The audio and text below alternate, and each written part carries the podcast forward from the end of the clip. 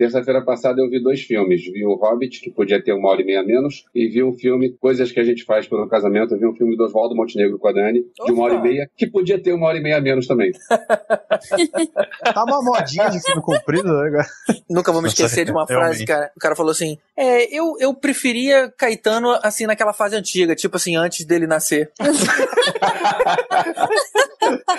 Boa. Excelente. Vou adotar, inclusive, essa frase, cara. Adotar pra vida, né? Uma frase pra vida essa. A melhor do Oswaldo eu ouvi ele falando num show dele, outras coisas que a gente faz pelo casamento. Eu fui no show e no show ele falou assim: Olha, todo mundo fala mal de mim e tal. Eu tenho, tenho um amigo que trabalha com pesquisas de marketing. Ele fala que tem um artista que a classe A e B gostam, mas a classe C e D não gostam. Outro artista, a classe C e D gostam, mas a classe A e B não gostam. Ele disse que eu sou a única unanimidade. Nenhuma classe gosta de mim. boa, boa. Gostei disso, o cara faz piada com a situação dele. Maneiro. Então vamos então? Vambora. Valeu, até mais. Uh, uh, uh. Ele sempre faz essa piadinha, cara. É, é, é quase, quase, uma instituição, né? Tem que ser essa piada. O Elvis, quando for mais velho, cara, vai ser aquele tio, sabe? Que envergonha as crianças. Aquele do é pra, é pra ver ou pra comer, né, cara? É, cara. Puta. É, sentou na cabeceira. Esse também. Com quem será? Vocês estão falando, tá chegando o Réveillon, aí vai começar aquelas piadas. Ah, não tomo banho desde o ano passado, blá blá blá. É, agora só te vejo ano que vem. É, exatamente. Essa, essa do, do Com Quem Será, desde uma vez eu tava no, era uma comemoração na igreja, era aniversário do padre. E aí cantaram parabéns pro padre. Minha filha pequenininha puxou o com quem será? Da inocência. Não foi um negócio de, de piada, não foi da inocência. Porque depois o parabéns tem com quem será? Aí todo mundo olhou pro Meirinho, né?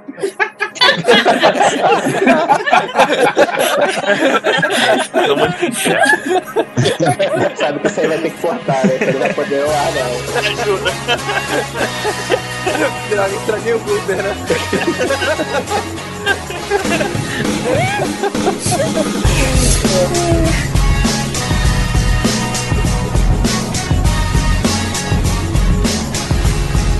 Bem-vindos, senhoras e senhores, a mais um podcast para falar sobre filmes e séries de TV.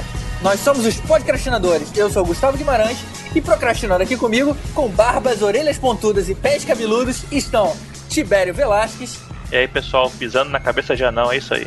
Rodrigo Montalhão Fala pessoal, aqui é o Rod e Lord of the Rings tem o mesmo plot de Brokeback Mountain. Ai, caramba, já começamos assim, hein?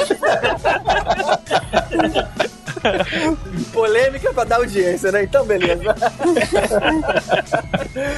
Eu, Vécio, parente. They're taking the Hobbit to Isengard.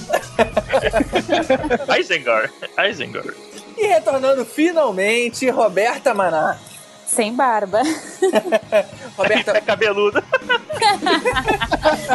Confessa pra gente, Roberta, você tava esperando um tema bacana pra conseguir voltar, né? Você não gostou de nada que passou antes. Não, não, essa coisa de zumbi, de filmes de mortes violentas, não, nada disso é comigo. Agora tô ouvindo aí, a gente tá falando. E o nosso convidado de hoje, Marcos Vinícius Pilege. Marcos, conta aí pra gente, cara, quem é você? E aí, galera, boa noite, bom dia ou boa tarde, sei lá, quando você vai estar ouvindo isso. Ah, eu sou o Marcos lá do, do alsugo.com. Vim aí convidado pro pessoal, a barba tá sobrando, o que tá faltando mesmo é o cabelo.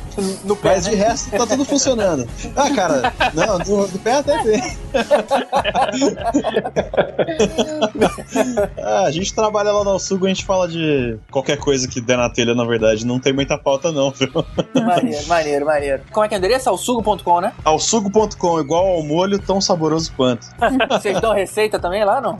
Olha, eu tô pensando nisso, viu? Pessoal, hoje vamos falar não só da segunda parte do Hobbit, que acabou de estrear nos cinemas, mas também da fantástica trilogia do Senhor dos Anéis. Mas antes, primeiro, pros e-mails. Para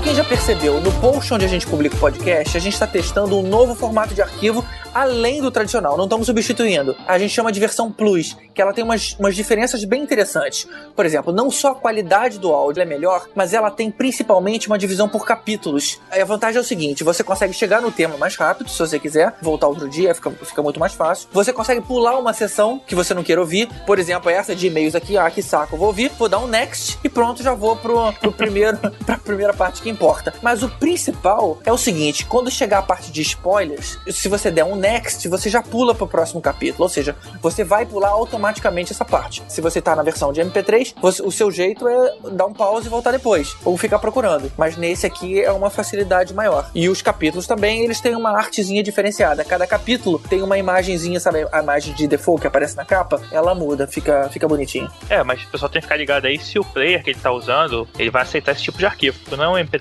comum, né? Os smartphones hoje em dia, praticamente todos vão conseguir ver normalmente, sem problema nenhum. Agora, se você for pegar o MP3 e botar no player do seu carro, ou for botar no, no Alguma- seu media player, talvez não velha, né? É. É, É porque na verdade não é um MP3, o, o- a extensão do arquivo é a AAC, que os, os players modernos são compatíveis, mas os antigos é possível que não. Então acho que o que vale é você tentar é, assinar e ver qual é. Qual é o endereço que assina, cara? é o feeds.feedburner.com barra podcastinador e plus. O outro é só podcastinadores simples no final, sem problema. É isso aí. Mas não se preocupe que o conteúdo em áudio é o mesmo. Ninguém regravou, nem inclu- incluiu nada mais. É a mesma coisa. A única versão é que a gente, o outro tem aí umas gracinhas. E não pule a parte da carta não, que a gente pode estar lendo a sua carta e você não vai ouvir. É isso aí, gente. Então pode ouvir sem medo que a gente avisa aí quando for começar a parte de spoilers. Mas aí, Tibério, é, qual foi a cartinha que você sorteou pra ler hoje? É, joguei todas pra cima aqui, eu imprimi os e-mails. e a escolhida, na verdade, foi do José Vitor. Ele escreveu aqui que começou a ouvir a gente pelos Jogos Vorazes e começou a ouvir os podcasts anteriores e é, citou que a gente não falou de Fome Animal no podcast Zumbi, que é um filme que, na verdade, colocou aí o nosso Peter Jackson no circuito. E ele citou, tudo bem, pra gente fazer um do Hobbit, que tava o filme Descanso essa semana, e por acaso ele adivinhou, né? Que estava na, na nossa pauta. E aí, Zé Vitor, só falar, a gente realmente esqueceu de falar do, do Fome Animal, mas a gente lembrou de colocar no post. Se você olhar lá no post do nosso site, você vai ver que tá lá, inclusive o link para o MDB lá do, do Fome Animal. É, a gente tem pouco tempo no ar e realmente pode acabar esquecendo de falar de algum filme ou outro, mesmo que você goste muito, mas fica aí à vontade para escrever pra gente e nos lembrar, né? É isso aí.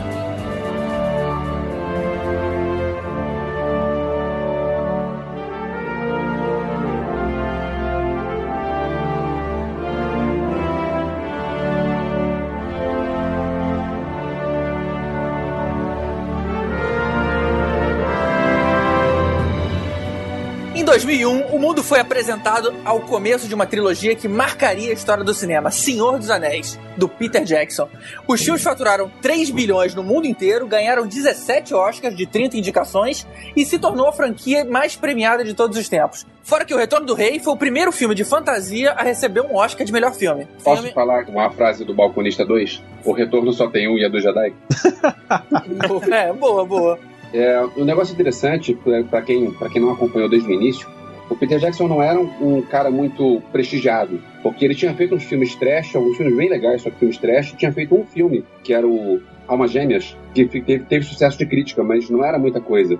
E o cara chegou no estúdio e disse, eu quero fazer os três filmes. E o estúdio disse, não vou, não vou fazer os três filmes, porque se o primeiro der errado, o que eu faço com os outros dois? E ele bateu o pé, não, tenho que fazer os três filmes. E bateu o pé duas vezes, porque ele disse, tem que ir comigo todo mundo para Nova Zelândia para ficar filmando durante 13 meses. Então era uma roubada, porque assim, o estúdio investiu uma grana, um tempo enorme, num filme que não sabiam se ia dar certo, porque era aquele livro que tinha fama de, de ser infilmável. E aí, se desse errado, ia ter outros dois filmes na mão e não ia ter como lançar. E acabou que quem acreditou no cara se deu muito bem, porque o filme deu muito certo e ganhou um monte de prêmio, ganhou um monte de dinheiro. E o terceiro filme é, ganhou 11 Oscars, é um dos recordistas na história do Oscar. É, convenhamos, cara, dar uma grana dessa na mão de um suposto desconhecido, né? Colocar o elenco na mão do cara, tipo, um ano e meio é uma aposta e tanto, né? Realmente, É uma aposta e tanto. o, o produtor que colocou o dele na reta, o cara merece realmente o dinheiro que tem. E o É um elenco su- bom, né, cara? É, mas o elenco, se você for pensar, é, acho que é só o Ian McKellen que já tinha um nome grande. O resto não tinha nome grande.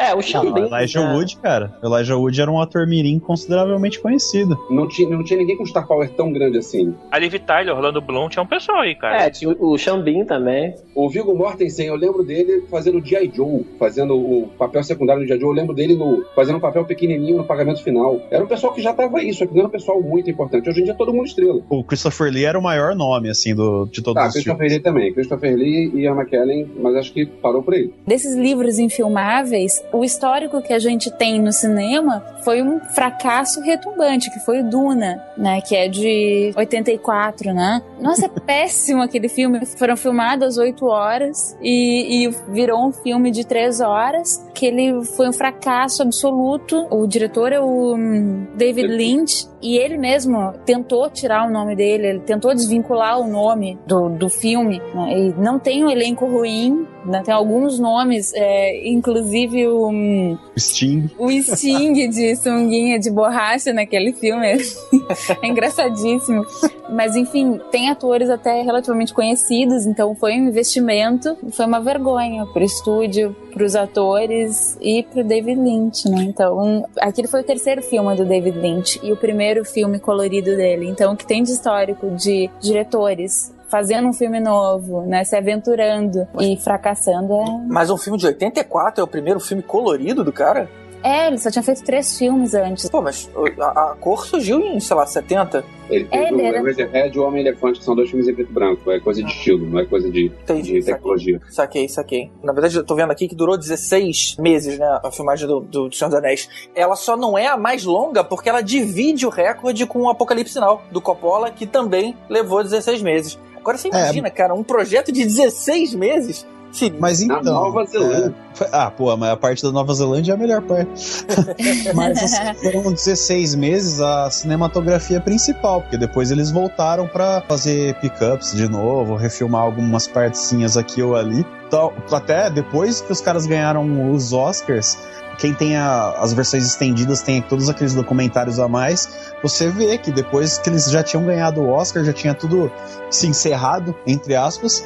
Eles, dois, três meses depois do- da premiação, eles estavam fazendo novas filmagens para algumas ceninhas da versão estendida. Ou seja, foi uma coisa que se alongou. Acho que a produção desse filme deve ter começado lá para 96, 97, busca de locação e tal. Ou seja, foram seis, sete anos para quem se envolveu em todo o processo. Só fazendo um filme, né, cara? É coisa pra caramba. E sem contar que a Nova Zelândia deve ser eternamente grata pros caras, né? Colocou o país no circuito de turismo mundial. Sem dúvidas. É, inclusive os caras eles não destruíram grande parte do cenário, né? Ficou lá pra até virar mesmo realmente um, um ponto de visitação, virou pra promover o turismo da cidade, né? Se você for lá, hoje você tem várias é, locações usadas e cenários que eles montaram, estão lá até hoje. Então isso também foi legal, eles souberam explorar bastante a fama que o filme deu, né? É, isso é. Agora, eu vou dizer pra vocês, se eu fosse rica e se Rivendell fosse um hotel de luxo, eu ficaria em Rivendell sem pensar duas vezes. Se eu fosse rico, eu mandava construir uma toca hobbit, cara. Pra mim não existe lugar mais aconchegante do que uma toca hobbit. Se eu conseguisse entrar numa, É, Essas aí tem, vocês podem visitar lá. O Toca dos Hobbits é uma das coisas que ficaram lá. Mas eu acho que já tem casa pra vender. É, os caras fazem tocas hobbits, entre aspas. Os caras fazem casas à moda hobbit. Ai, sério, condomínio Hobbit, assim, né? tipo assim. Ai, meu Deus. É, e se eu não me engano, tem um pub também que é nesse formato. Ou seja, se for uma indústria toda, né? Tem companhias especializadas em fazer roteiros geeks, então é claro que ia ter o roteiro pra, pra Senhor dos Anéis e tudo mais. Assim, voltando um pouco no assunto que você começou, vocês falaram do, dessa questão da dificuldade de filmar, né, a história. Eu acho assim, muito do roteiro deles, se você, você analisar friamente, você vê que ele, eles se basearam bastante naqueles audiodramas da BBC. O roteiro é muito parecido, inclusive. As mesmas partes eles mudaram, ou eles retiraram, adaptaram. Inclusive o Ian Holm. Ah, o Ian Holm também é um nome Isso, isso, isso. um nome famoso assim do, da produção.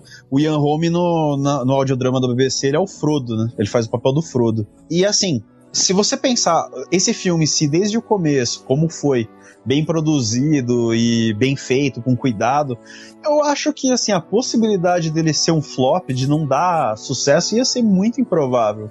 Porque o pessoal nos Estados Unidos, na Inglaterra principalmente, todo mundo conhece, sabe? A galera lê na escola, então é, acho que público teria para assistir. Aqui é a questão do mérito dos caras foi poder tornar a história conhecida mundialmente. A diferença maior eu acho que é essa quando você adapta uma coisa, o complicado é você agradar, né, cara? O pessoal que já é fã, que o pessoal que tá acostumado com aquilo. E o problema maior acho que é a adaptação, né? É isso que eu ia falar. É, eu acho que o maior mérito do, desse filme foi que ele conseguiu fazer um filme bom pros fãs. E é muito difícil, cara, você fazer uma obra que agrada fã é, pelo menos dessa forma, porque geralmente fã é, é, um, é, um, bicho passional demais. Porque eles entendem muito da história. Ou, ou seja, eles não só é, assistem ou leem um negócio, eles jogam a história, eles ouvem as músicas, eles consomem aquele universo expandido. E a gente sabe, cara, você vai pegar, por exemplo, vai fazer um filme de super-herói. Por exemplo, é, vai ter o um novo Batman aí com, com o Ben Affleck. Pô, ninguém ainda viu, ninguém sabe se vai ficar bom ou não, mas todo mundo já odiou. Por quê? Porque, pô, cara, nego conhece o Batman uh, desde que era pequeno, o cara tem um, sente um carinho ali com o personagem, uma identificação muito forte. E você vai mexer com aquela, com a paixão ali do cara. E Senhor dos Anéis era isso para muita gente. É, décadas de gerações que as pessoas leem desde pequeno e de repente você vai falar: eu vou fazer um filme gigantesco é, sendo que as outras é, tentativas ficaram uma porcaria é, e vocês vão gostar. E realmente ficou esse espetáculo aí que todo mundo conhece. É, então, mas muito do, do mérito para mim, é, e até a questão que falavam que o filme era infilmável, né? É a questão visual mesmo, né? Porque assim, o roteiro, pô, o cara tem livros prontos aí de, de roteiro para ele, cara. Então a grande questão mesmo da, de uma adaptação para o cinema, o negócio sair bom como saiu, era a questão visual. Principalmente se você pegar o Gollum, que é um dos personagens principais, vamos dizer. E, cara, era um personagem impossível de ser feito um cara com uma roupa de borracha, magrinho ali, ia ficar ridículo, cara. Ele tinha que ser daquele jeito. E não só ele, os cenários eram grandiosos. Você tem, tem personagens, tem o Balrog, você tem, cara, vários personagens que não, não dariam para fazer sem a tecnologia atual. Então, acho que o grande mérito foi ele ter essa identidade visual e respeitando muito do que estava no livro, né? É, em relação à construção dos cenários e principalmente a questão da Minas Tirith, por exemplo, que ele foi bem fiel à descrição do Tolkien, né?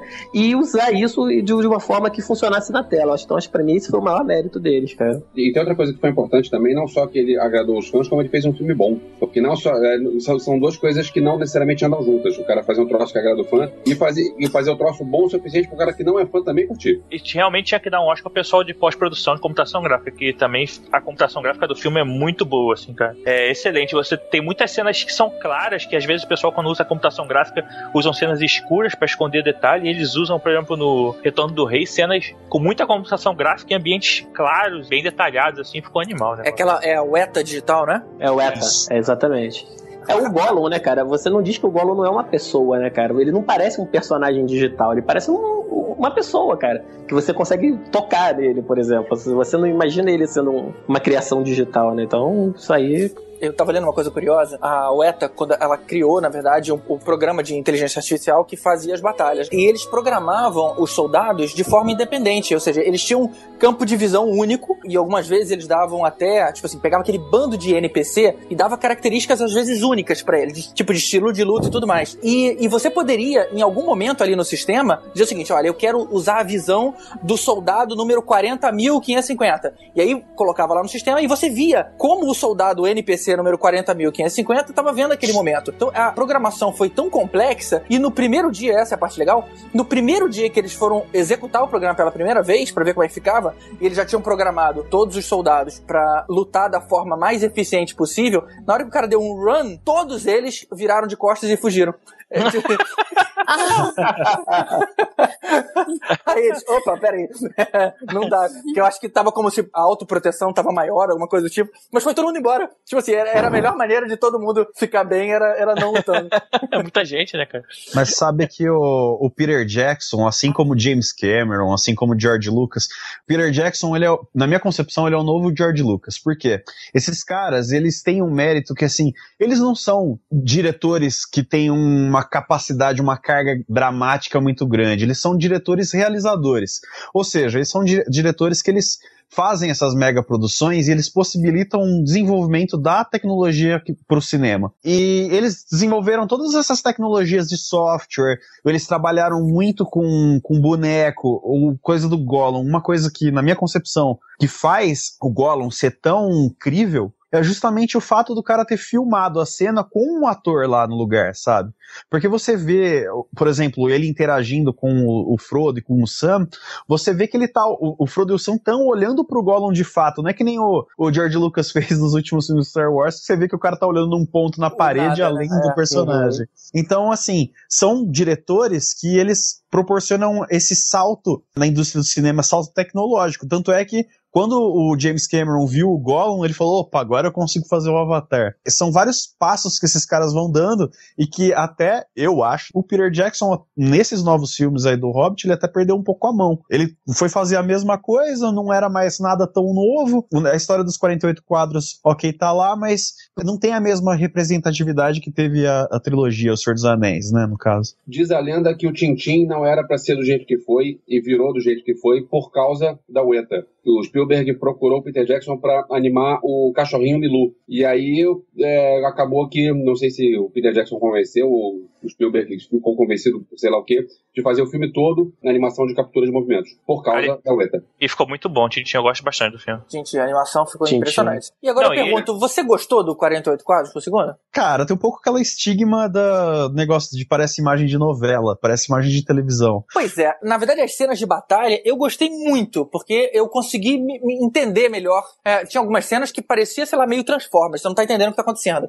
É, mas esse não, é, no 48 quadros ficou tudo muito mais nítido. No entanto, na hora que os caras estão só conversando, puta, dá muita sensação de novela. Fica estranho, pra caramba. Fica. Nossa visão é. não é assim, né, cara? Nossa visão, ela, ela vê porrado quando o negócio tá em movimento rápido. Então, é assim, você filmar em 48 quadros fica esquisito na nossa mente no processo do mesmo jeito. Ah, eu não sei, cara. Eu, eu gostei, cara. Eu vi os dois em HFR, em 48 quadros, cara. Eu acho que, principalmente pra um filme é, que tem batalhas grandiosas, como, como é o caso do, do Hobbit, cara, eu achei que casou muito bem. Não me incomodou na parte sem ação e na parte de ação a diferença realmente é gritante. Eu não quero adiantar o tema, mas aquela cena do, do, do barril, cara, você vê aquilo ali em 48 quadros, é fantástico, cara. É deve é fantástico. Ter, deve ter sido mesmo. Comparando também o Peter Jackson com o George Lucas, cara, os dois também estão agora se especializando em criar personagens novos para novos bonequinhos também, né? Ah, pois, mas, mas você acha que a comparação tá indo por aí também, Tudo, cara. cara. Daqui a pouco teve personagem novo aí que não precisava existir, que tá sendo, existindo só para poder virar novo bonequinho. Quem não quer mais o novo Legolas, hein?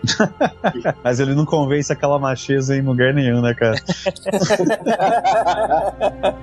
é, aquela, aquela elfa não, não existia nos livros, né? É, o próprio Legolas não aparece, né, cara? Mas tem que ter um bonequinho novo dele. Vendeu pra caramba os últimos, né? É.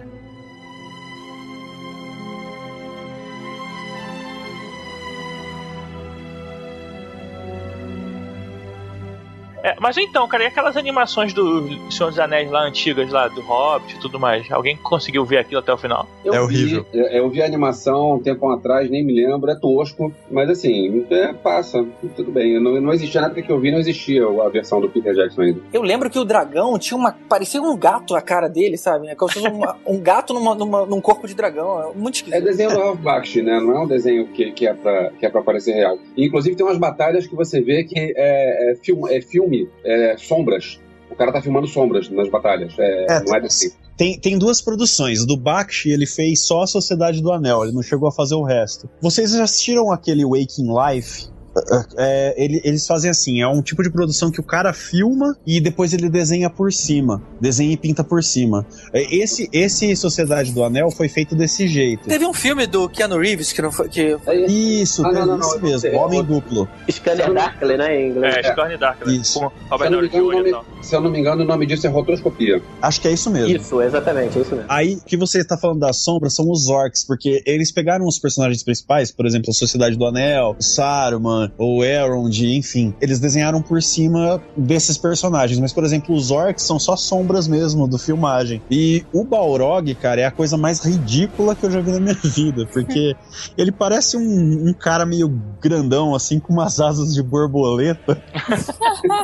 é muito tosco. Esse, esse é o desenho do Bakshi. Aí fora do Bakshi tem um desenho do Hobbit e do Retorno do Rei, que foi feito pelo aquele estúdio Topcraft. Esse estúdio era o estúdio que fazia a animação dos Thundercats e que depois ele se dissolveu ele acho que, se eu não me engano, ele faliu. E o pessoal, quem pegou os restos e formou um novo estúdio foi o Miyazaki. O Miyazaki o sócio dele, eles pegaram o que sobrou do Topcraft, os desenhistas tal, e fundaram o estúdio Ghibli, que é hoje um dos maiores expoentes da animação japonesa. Esse desenho do Hobbit, que foi feito pelo Topcraft, ele é meio musical, assim, tal, e ele é bem mais infantil bem mais bobão, assim, sabe? O do Bakshi tenta ser mais sério, só que é só muito, muito ruim, cara. Mas a história original do Hobbit, ela não é mais infantil mesmo? Ela é, ah, não por isso, o desenho não ficou ruim por isso. Na verdade, o desenho do Hobbit, ele é até digerível, vamos dizer assim, até pela natureza da história. Mas o tipo de animação, se eu não tô enganado, é de 78, esse desenho do Hobbit. E ele é o tipo de animação que ficou muito datada. É um negócio que você assiste hoje, você sabe que é muito velho velho, sabe? É que nem você tentar, sei lá, assistir o He-Man hoje em dia. Não dá mais, já passou a época, entendeu? Olha, eu não li os livros, então não, não tenho nenhum conhecimento mais profundo da história do, ou do universo. Mas tem uma coisa que todo mundo fala e não faz nenhum sentido para mim. Quem diabos é Tom Bombadil, que todo mundo fala que ficou faltando? Quem diabos é esse cara? É, faltando ele não ficou, eu te garanto. Eu achei que podia ter o Tom Bombadil. Me conta eu... aí, cara, alguém me esclarece. Olha só, é um cara barbudo de bota amarela que pula pedrinha no rio e fica cantando cara. Ah, bom, não, então não fez falta. é um personagem que ele não, não faz parte da história, sabe? É, um, é uma coisa completamente fora da trama do, do livro, né? Do Senhor dos Anéis. Inclusive, os hobbits visitam ele e tem uma referência à passagem dele no, na versão estendida do Duas Torres que é quando o Mary e o Pippin eles deitam, depois que eles, eles encontram com o Barba Árvore e tal, eles deitam no, nas raízes assim de uma árvore e as, as raízes começam a envolvê-los e puxar eles para dentro da terra. Não sei se vocês viram a versão estendida bem nessa parte, porque é uma referência ao, à parte do Tom Bombadil, porque é exatamente isso que acontece quando eles estão na Floresta Velha, que é onde mora o Tom Bombadil, e é o Tom Bombadil que salva eles dessa árvore, que é o Salgueiro Homem. Só que assim, ele tá completamente fora de todo o drama que faz parte do livro. Inclusive, os hobbits mostram o anel para ele, ele põe o anel, não acontece nada, ele não some. Ele olha e fala assim: ah, isso aqui, beleza, whatever. Pô, então, assim, é. não, não, fez falta nenhuma, isso eu te garanto. Até porque os hobbits mostrando anel para ele ia pegar mal pra caramba no filme, cara. é, eles o podiam anel... ter feito um pouquinho de fanservice e ter dado, sei lá, mostrar um cara de longe pulando pedrinha no rio, sei lá, mas. É, mas é muito cara, não faz diferença pra história. O contexto é, é dele pra história é nenhum. Não muda se você tirar ele da história, sabe? Ele não faz nada, ele não é um obstáculo, ele não é um cara que aconselha os hobbits de nenhuma forma. É só um, sei lá, quantas páginas assim de nada. e tem um, um, problema que até é, o Tom Bombadil ele, ele é tão fora da história que ele até vira foco de debate com essa galera que entra em fórum e tal, que é justamente discutir o que, que é o Tom Bombadil, em que, que ele se enquadra na mitologia que o Tolkien criou, em que, que ele se enquadra, o que, que ele é. Ele é um, ele é um dos Valar, ele é um dos Maiar, não, ninguém sabe isso, a discussão é essa. Tem furo para qualquer tipo de raça ou posição que você tenta colocar ele dentro da mitologia. Aí ele chega e, e pensa assim, bom, para fazer um filme eu posso cortar o Tom Bombadil. Então, beleza. Para fazer um filme ele podia cortar alguns dos anões do Hobbit, né? Não, não tem anão não, demais. Cara. Sim, tem anão demais. Ah, cara, mas se a gente entrar no que ele poderia cortar do Hobbit. Na primeira trilogia você tem quatro Hobbits. Você, todo mundo sabe quem é o Frodo, quem é o Sam. Todo mundo confunde quem é o Merry e quem é o Pippin. Apesar de um tá lá com os, com os Cavaleiros de Rohan, o outro tá lá com Gondor, mas todo mundo confunde quem é quem. Agora me diz não, quem, não, vê, quem vê os filmes sem ler os livros e consegue identificar os 12 anões. Não. Tem três anões importantes nesse segundo filme. Mas o são 13 é... anões, cara. Tem um Hobbit, né? Tem um Hobbit no meio, são 12 anões. Não, cara, mas, as, mas Não, são anões, 13 anões e o Hobbit, são 14 pessoas a companhia. Não era o Gandalf? Não, o Gandalf, o Gandalf é o 15. É. Porque viu, viu só como é, que é, como é que é pouco importante? São 13 anões em vez de 12. Não, mas é que não faz diferença, cara. Cortar dois, três pra, pra tu ver. Se não, se não faz, faz diferença. Você, faz, pega, você pega e faz uma companhia com cinco anões, talvez, com quatro só. é, Aí todo mundo saber quem é é quem. Cara, nego reclama que o cara não botou o tal do Tom Bombadil no filme. Tu quer que ele corte dos anões da porra do livro, cara? Nego é da chilique, cara. Nego é queimar o livro no meio da rua. Não pode, cara. Não, o livro não é queimar o Peter Jackson. Também, né? Eu só acho que podia ter, podia ter, sei lá, uma morte, né? Tem um monte de anão ali. De repente, cara, era pra descartar alguns. Tô falando o seguinte, uma série de oportunidades pra algum desses anões morrerem e, e todo mundo saiu ileso de qualquer forma. Ou de uma luta de, de uma aranha gigante, ou com aqueles caras do Hobbit 1, aqueles gigantões lá que queriam comer alguém, sabe? Ou seja, eles são sempre muitos. é, e, e todos escapam ilesos. Alguém podia perecer nessa história. É, o que a gente tem que considerar é que se a gente tá buscando um filme que seja fiel aos livros, e se no livro não morre Ah, ninguém, sim. Sim. Eu- eu- não faz é- sentido. na verdade, isso é uma crítica à história, não, não ao Peter Jackson. Naquela época escreve- o cara não tinha aquela facilidade de sair matando todo mundo que nem tem no, no Game of Thrones, né? Que morre. Mas não é só isso, vocês têm que levar em consideração a natureza da história. Tem uma entrevista que eu toquei nele pra BBC, em 70 e cacetada, que ele disse que ele até se arrepende um pouco, entre aspas, do tom que ele deu no Hobbit. Por que, que ele disse isso? Que se ele soubesse a dimensão que ele ia atingir, o livro, ele teria feito muitas coisas diferentes. Por exemplo, ele não faria os trolls falarem. Outra coisa que ele poderia ter revisto seria até a quantidade de personagens, mas você tem que pensar o seguinte, é bem diferente você ter 12, 13, 14, 15, 20 personagens num livro e você ter isso num, num, num filme, né? O problema maior do filme é que você não tem espaço para dar relevância a todos, todos esses personagens. Porque no Senhor dos Anéis, na trilogia, ele consegue dar esse espaço porque você, em determinado momento, você separa em três, em três frentes né, de narrativa.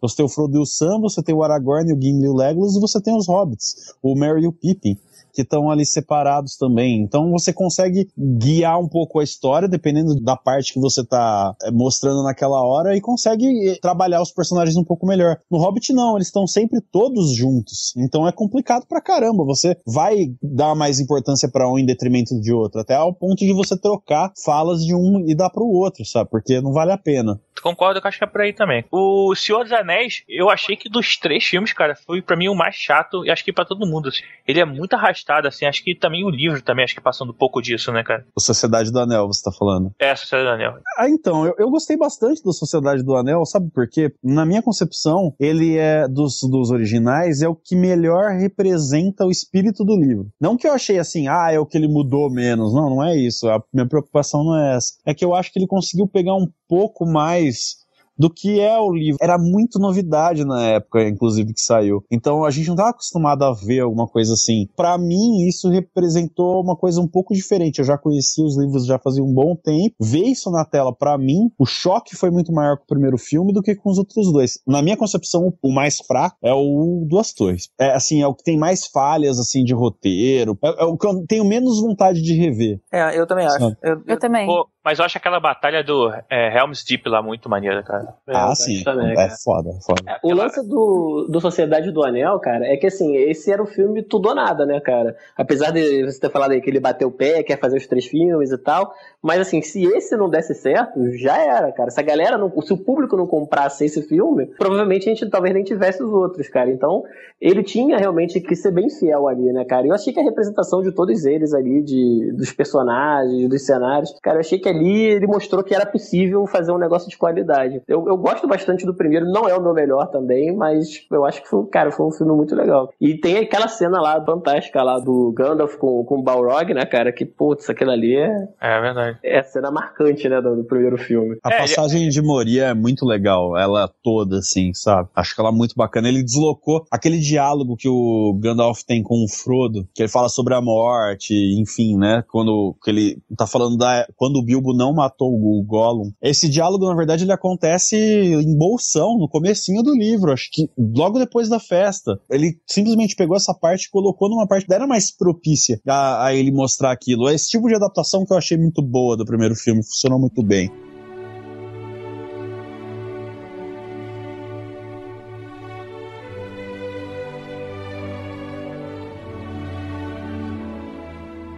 Agora deixa eu fazer uma pergunta. Sam e Frodo, rola ali não?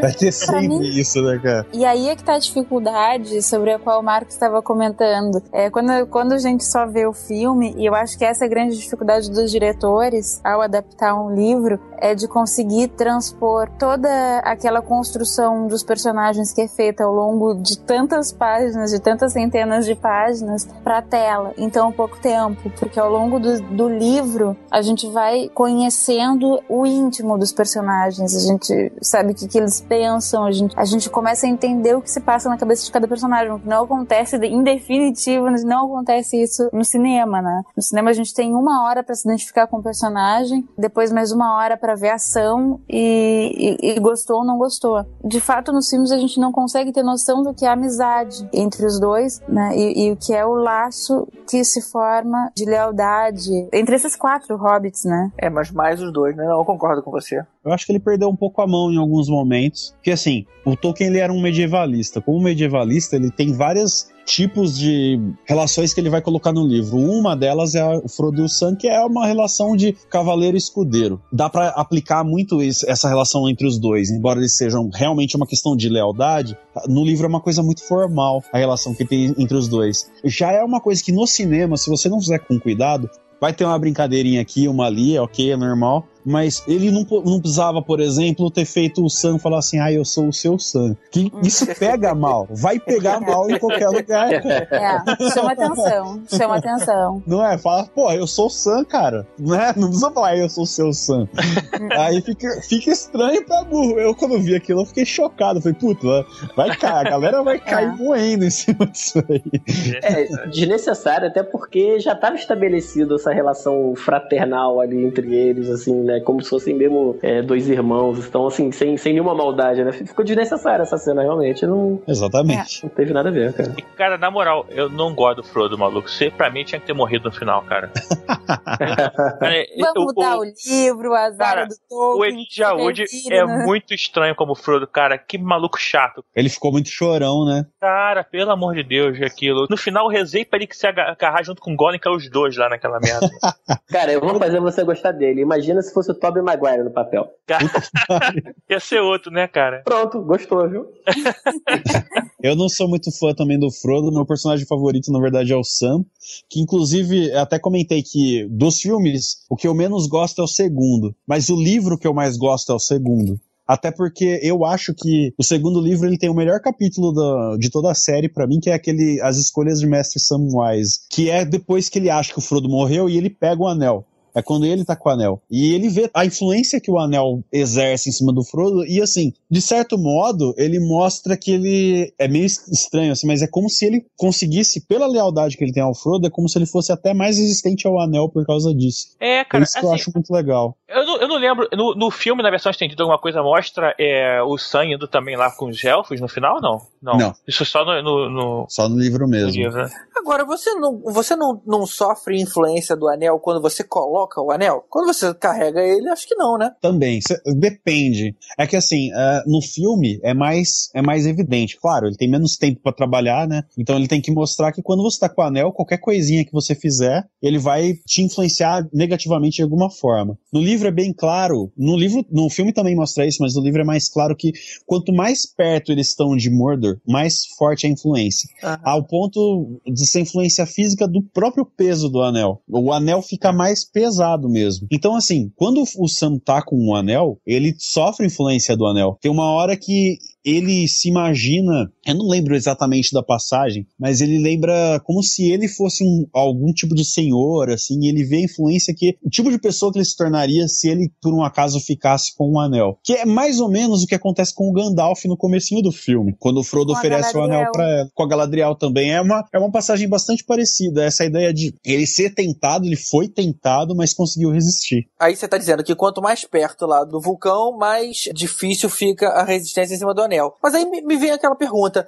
se o Bilbo guardou por tantos anos esse anel lá e ninguém nunca descobriu, ou seja, tava longe pra caramba lá de, de Mordor, e ele sempre foi o guardião, por que, que ele não continuou deixando o anel escondido lá? Por que, que ah, não, vamos tirar e vamos arriscar ser pego e destruir esse anel, do que em vez, sei lá, em terra, lá onde tava, que ninguém nunca suspeitou, ninguém nunca sofreu nenhum tipo de perigo por causa disso. É porque isso fica mais claro quando você lê a história, quando você tá com a mitologia na mão. Questão assim, a, a essência do Sauron tá linkada ao anel. Então, quando ele forjou o anel, ele colocou parte do espírito dele ali. Então, se o anel não for destruído, o Sauron nunca será destruído inteiramente de fato. Ele poderia voltar, você derrota ele de novo, depois de não sei quanto tempo ele vai voltar outra vez, entendeu? Então, a única Entendi. maneira de você destruir de ele forma... definitivamente é acabar com o anel também. São os Horcrux forma... do Sauron, sacou?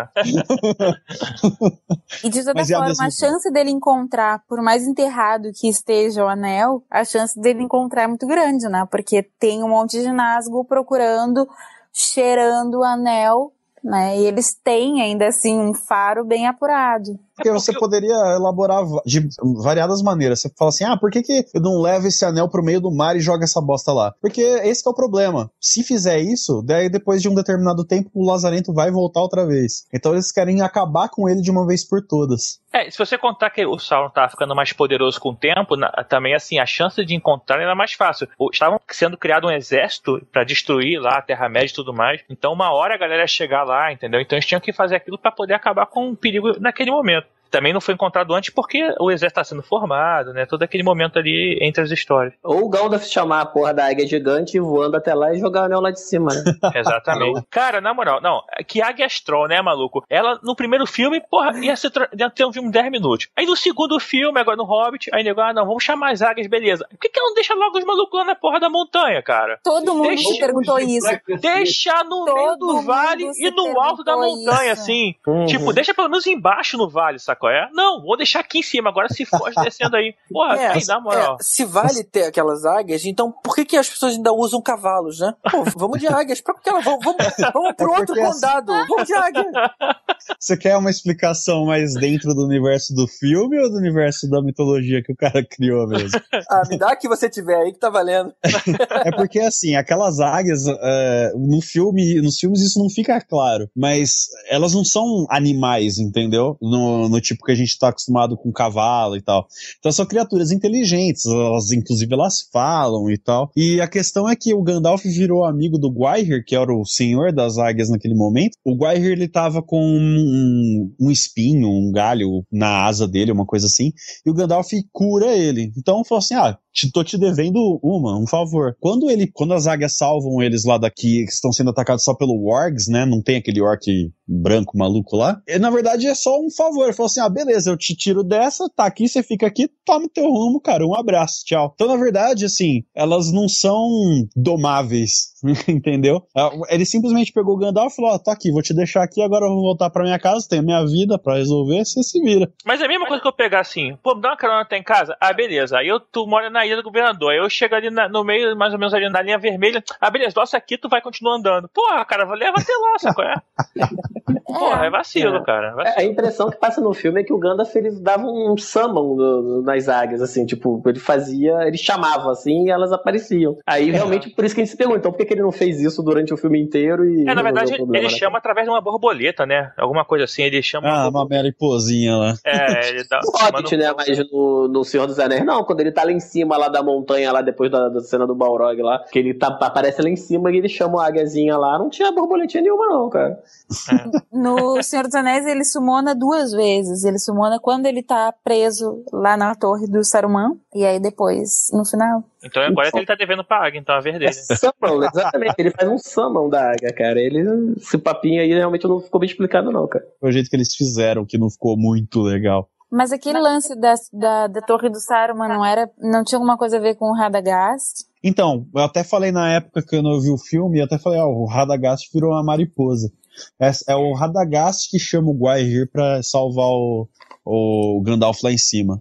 Eu não lembro exatamente, assim, faz muito tempo, eu não lembro qual o detalhe, mas eu, eu, foi quem, quem chama realmente é o próprio Radagast. Peraí, o Radagast ele tá vivo em Senhor dos Anéis? Tá. Sim. E por que, que ele foi ignorado solenemente nos filmes, cara? Ele não foi Pelo tirado bom solenemente. Pelo bom Ele senso. virou uma Cara, eu jurava que ele ia morrer no próximo filme do Hobbit, porque assim, pô, esse cara, se ele não aparece no- nos filmes, ele morreu, né? De repente ele não tá lá porque é um personagem horroroso, né? Assim, não era nem pra estar lá. Com aquele personagem com cara de, de, de, de mocó, com cocô de passarinho na cabeça. Ah, na boa. É, não ficou Ah, cara, mas você me desculpa, se você tem um outro mago lá com, com poderoso, mesmo que seja doidão, cara, ele tinha que estar ajudando o Gandalf, cara, no Senhor dos Anéis. Absurdo esse cara não ter aparecido. Eu achei que ele. Eu jurava que ele morria no, no, no próximo filme do Hobbit, cara. Ah, eu não, eu não desgostei do jeito que o, o Radagast ficou, mas eu achei too much. Por exemplo, eu entendi a ideia dos caras que eles que- quiseram fazer o Radagast como se ele fosse um druida, né? Como um cara mora na floresta, não sei o que lá. Ah, por exemplo, o ninho na cabeça, o cocô na, na cara, isso eu achei too much. Esse ator é bom, ele, ele foi um dos doutores do Doctor Who.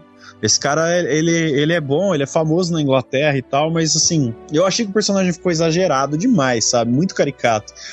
Agora, a presença dele no, no Senhor dos Anéis não era necessária, porque você já tinha, você já tinha dois seres poderosos, assim, um, o embate de um com o outro, que é o Saruman e o Gandalf. Você inseriu um terceiro aí nesse negócio, acho que ficaria, ele não teria espaço, sabe, pra se desenvolver. É igual super-herói, né, cara? Por, por que, que a Shield não ajuda o Thor quando tá... É assim, o maluco tá em todo lugar, cara. Mas aí, nesse caso, cara, é tipo assim, os caras percorreram toda a Terra-média pra pegar gente pra ajudar eles, cara. Aí eles têm um bruxo, um mago poderoso, fala, ah, deixa esse cara quieto lá na, na florestinha dele, não precisa dele. não." Porra, cara, brincadeira, né, cara? Você pediu ajuda pra um hobbit e deixou o mago lá quietinho? Ah, não, né, cara? Já ajuda pro Hobbit, né? Tipo, menosprezo.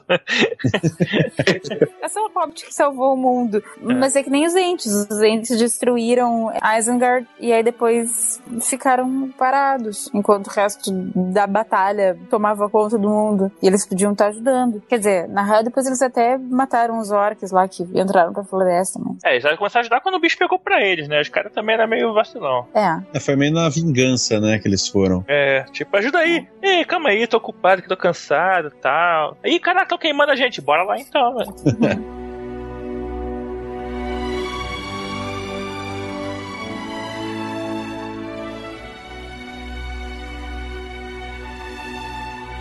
Mas então, assim, tiveram três livros, três filmes. E agora um livro, três filmes, né? O que, que vocês acharam aí? É, não precisava de três filmes, né? Além do mais, Não. três filmes de três horas cada um. Mas será que também não podia os, os três primeiros livros ter virado mais filmes? Pra poder a gente ter menos cortes na história? Eu Cara, achei que a é história em si ficou bem, bem contado na trilogia original. Se você for, for- for fazer a sincera o negócio, na verdade são três volumes, mas são seis livros, né? Porque você vai lendo, tem assim, livro 1, um, aí vai até o Conselho de Elrond, se eu não tô enganado. Aí é o livro 2, e aí esse é o primeiro volume. Daí o livro Uhum. o segundo volume tem o livro 3 e o livro 4, e por aí vai. Então, se você analisar friamente, você fala assim: ah, será que eu consigo esticar isso pra seis filmes? Consegue, mas não precisa, sabe? Eu achei que a história ficou bem dimensionada ali, ficou bem montado. Tem algumas coisas que eu não gosto, mas no geral eu acho que funcionou. Uhum. Agora, o Hobbit, notavelmente, ele tá esticado. Inclusive, eu acho que eh, os, tanto o primeiro quanto o segundo filme, eu gostei dos filmes, achei. Me divertiram, enfim. Mas eles têm. Eu acho que eles têm problemas de ritmo, os dois. É, olha só, é, eu vi os eu vi o eu vi duas vezes o primeiro, eu vou ver uma segunda vez esse segundo, eu sou fã, eu gosto, mas eu tenho que reconhecer que isso é coisa só pra fã. O a primeira trilogia servia pra fã e pra quem gosta de bom cinema. Esse aí não, é só pra fã, porque é muito longo e é muito chato e é muito arrastado. Pô, mas nem É. fã, né, cara? Às vezes, às vezes tem umas, umas paradas assim que eles colocaram que se curte não, mano. É, eu ficaria feliz de assistir de novo na TV com o botão de fast forward. porque é muito chato.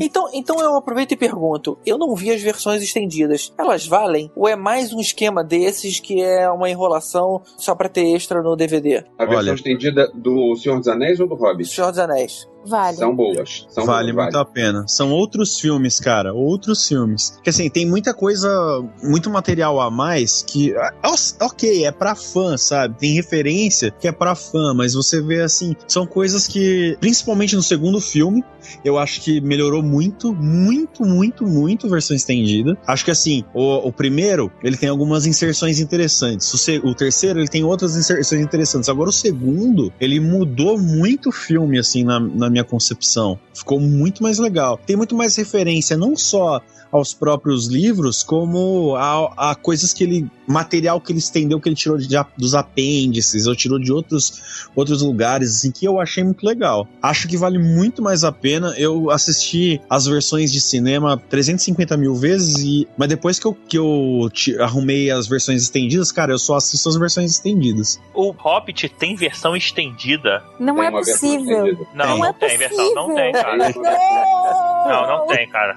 O primeiro filme saiu agora, a- a- o DVD da versão estendida, acho que tem coisa de. É pouca coisa de diferença. Acho que são 12 minutos a mais. Outros tinham meia hora a mais de filme. Não, não tem do- 12 minutos que ele inventou, né, cara? Porque... É, total. Não, cara. Deve ser São, mais são, música. são 12 minutos a mais de créditos, né? É, Deve ser 12 minutos de Tem que der Robson Isengard. são mais 10 horas de filme. O caso do Hobbit, ele tá fazendo uma coisa mais pra quem já é fã. Porque ele tem muita coisa diferente, assim, por exemplo, não, acho que não só fã da história, mas como fã do, do- até dos outros filmes, sabe? Eu tava, a gente tava conversando sobre isso mais cedo, que assim, a questão é que ele tava criticando o Hobbit no sentido, ah, é, é mais do mesmo. Foi, claro, cara, claro que é mais do mesmo, é o mesmo diretor, são as mesmas pessoas envolvidas, é uma história que ela é muito mais simples e o cara vai esticar por três filmes, é mais do mesmo? É, cara, mas às vezes os fãs eles querem ser alimentados por todo esse visual. Acho bacana, acho em alguns momentos muito cansativos, mas assim, tem algumas partes que o pessoal não gosta, por exemplo, começo do primeiro Hobbit, que eles estão na casa do Bilbo, ali, aquela, toda aquela parte que todo mundo acha uma babaquice, e é uma babaquice, eu acho divertido, sabe? Ele tá expandindo o universo, assim, visual principalmente, de uma forma que você não tinha visto antes, isso eu achei legal. Mas que tem algumas partes que me incomodam, isso tem. Não, eu acho, eu acho maneira quando ele faz a ligação do Hobbit com os filmes antigos, é, por exemplo, colocando Legolas, ou então até aparece lá, acho que o pai do Gimli, assim, fala, que bicho é esse aqui? Aí ele dar uma sacaneada, né? Tipo, que, que anão é esse aqui? É minha mulher, não sei o que, né? E Ah, aí sim. ele fala que, que o filho dele é o Gimli, e essas referências que ele usa. Até o fato do anel, que se eu não me engano, é, no Hobbit ele não é tão, assim, não gera aquela visão toda que nem o Frodo tem, né? Que ele acabou colocando isso um pouco no, no Hobbit também, né? Essas ligações são legais, cara. O problema dele é quando ele, ele, tipo, ele faz modificações pra acrescentar coisas que não precisariam estar lá. Então, entrando agora no Hobbit, finalmente, chegou a hora de avisar que vão começar os spoilers. Ou seja, se você ainda não viu, talvez você queira continuar depois. Ou então, ah, se você estiver vendo, assinando pela nossa versão Plus, que nem a gente já comentou, você pode dar um skip, um next, na verdade, e ele já vai pro próximo capítulo.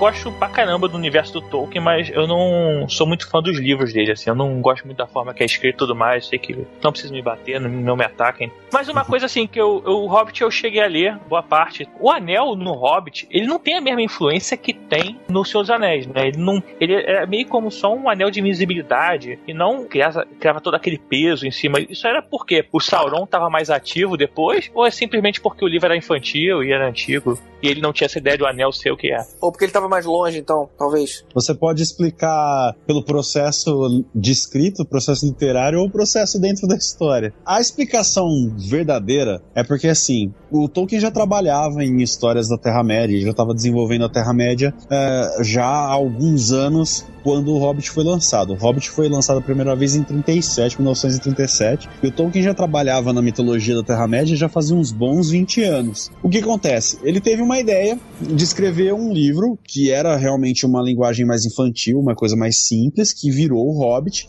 e o anel ele era de fato um anel de invisibilidade, é só isso. Aí, quando o Hobbit foi lançado, que explodiu e virou um mega sucesso, eles pediram o que a editora pediu pro Tolkien é: a gente quer mais, a gente quer uma continuação do Hobbit. Era uma coisa que eles gostariam que, ti- que tivesse, era que fosse no mesmo universo, ou seja, que fosse dentro da Terra-média, que foi algo que ele usou só pra situar a história mesmo, mas que fosse também, que tivesse em Hobbits, porque foi um tipo de personagem que fez um, um sucesso considerável entre o público. Aí ele ficou pensando, co- bom, como é que eu posso continuar essa história e fazer um link entre elas? Ele pegou o anel e falou: quer saber? Esse anel vai ser uma coisa além do que parece no Hobbit. E foi daí que ele criou a história do, do um anel e todo essa, esse plot que vai desenvolver no, no Senhor dos Anéis. Então, ele não tem essa, essa esse mal tão latente assim no, no Hobbit, porque quando ele escreveu realmente não tinha. Tanto é que quando ele foi lançar O Senhor dos Anéis, ele, ele fez uma revisão no Hobbit e mudou o capítulo que tem o Gollum tal, da, Charas no Escuro. Ele mudou tudo para poder ter um,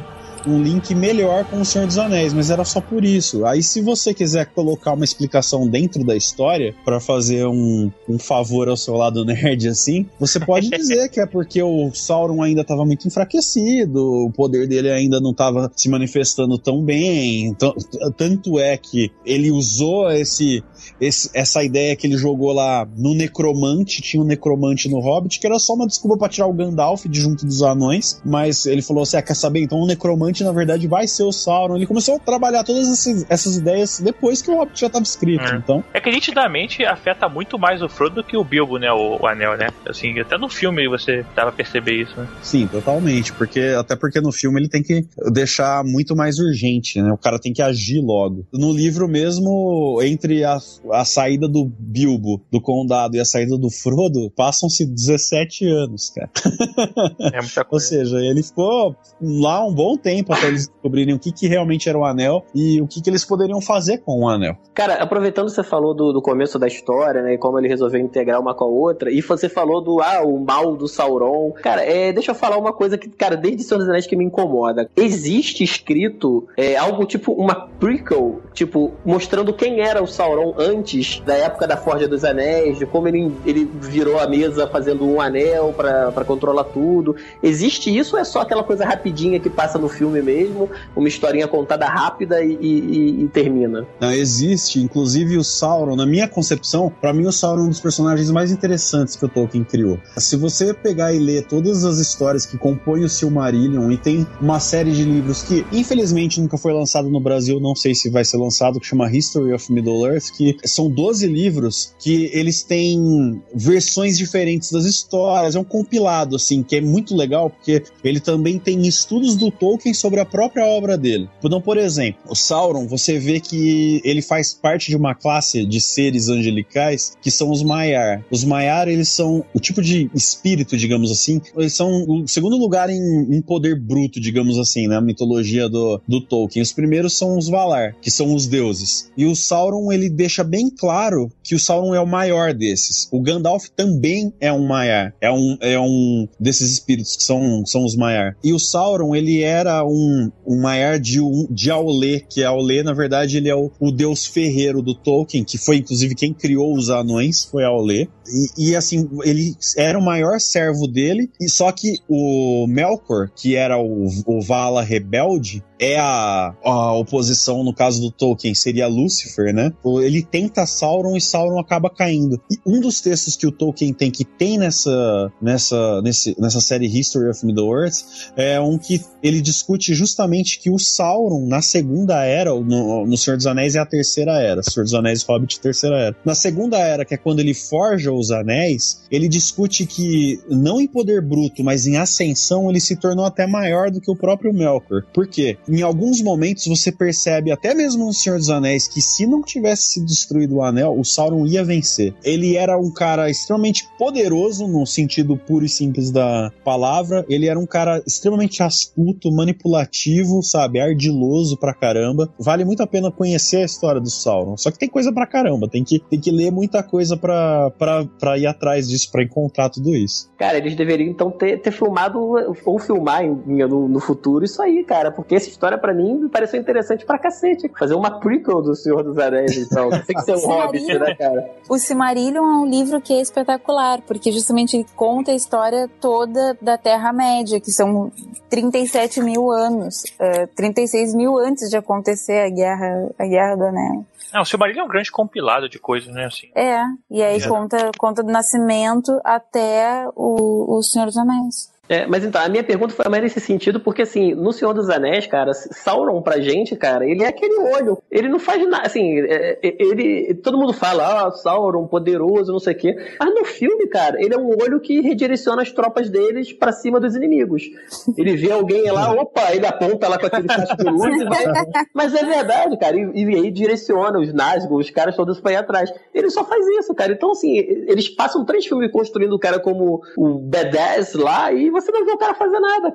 Então, eu até gostei de uma cena que tem no, no, no Hobbit 2, que, que é exatamente a cena que o Gandalf vai lá encontrar o Necromante, que depois a gente descobre que era o Sauron, e ele toma uma coça violenta do Sauron naquela cena, cara. Jogado na parede, o cacete. E ali eles deixaram claro que o Sauron ainda tava totalmente enfraquecido. E ele já fez aquele estrago, né? Aí deu pra ter uma ideia de que, pô, o cara não era só um faixinho de luz que, que direcionava, entendeu? Ali naquela cena mostrou mais que um olho, né? Mostrou até um, contorno de um corpo. É, é você vê a silhueta dele, exatamente. Não, que o Sauron no Senhor dos Anéis, ele, exer, ele exerce mais a, a ideia do mal. Ele é o mal, simplesmente. No, se você for atrás de ler o Silmarillion, por exemplo, ele tem uma presença física, entre aspas, muito mais notável. Ele é um cara que participa de batalha, ele combate as pessoas, ele aparece. Por exemplo, na época que o Sauron forja os anéis, você vê como ele é um cara ardiloso. O que, que ele fez? Quando eles perdem a guerra na Primeira Era, o Melkor, o Sauron, ele foge no seguinte sentido: ele vai se entregar, só que ó, o exército de Valinor, que veio combater o exército do Melkor, ele fala assim: não, olha só, a gente não tem autoridade para te dar um perdão, você tem que voltar com a gente e vamos ver o que, o que acontece. E o Sauron, ele fica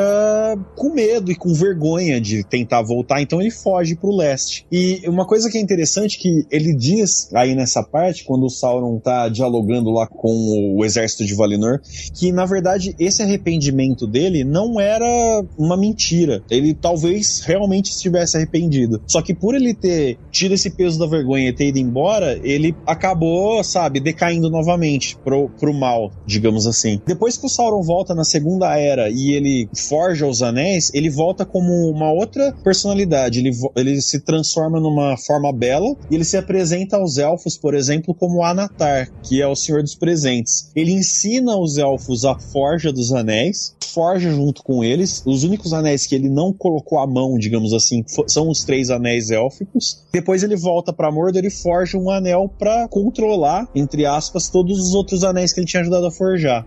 E os anéis e... dos anões? Os anéis dos anões também, inclusive. Mas os anões ele não controla. Então, ele controla de uma forma diferente, porque assim, não é controle mental absoluto. A única coisa que acontece isso é com os homens, mas só depois que eles viram os Nazgûl. Como é que ele influencia os anões, por exemplo? Quando os, os, os anéis dos anões, eles influenciam muito a cobiça dos anões. Uhum. Então, eles ficam tentando ir atrás de acumular tesouro e tal. É por isso, por exemplo, que o Balrog é despertado em, Mo em Moria, porque eles vão atrás de tesouros e acabam despertando um Balrog. E aí é que eles e... dizem que cavaram muito fundo. É, Exatamente. Em Moria. É... foi em Moria, né? Que... Foi em Moria.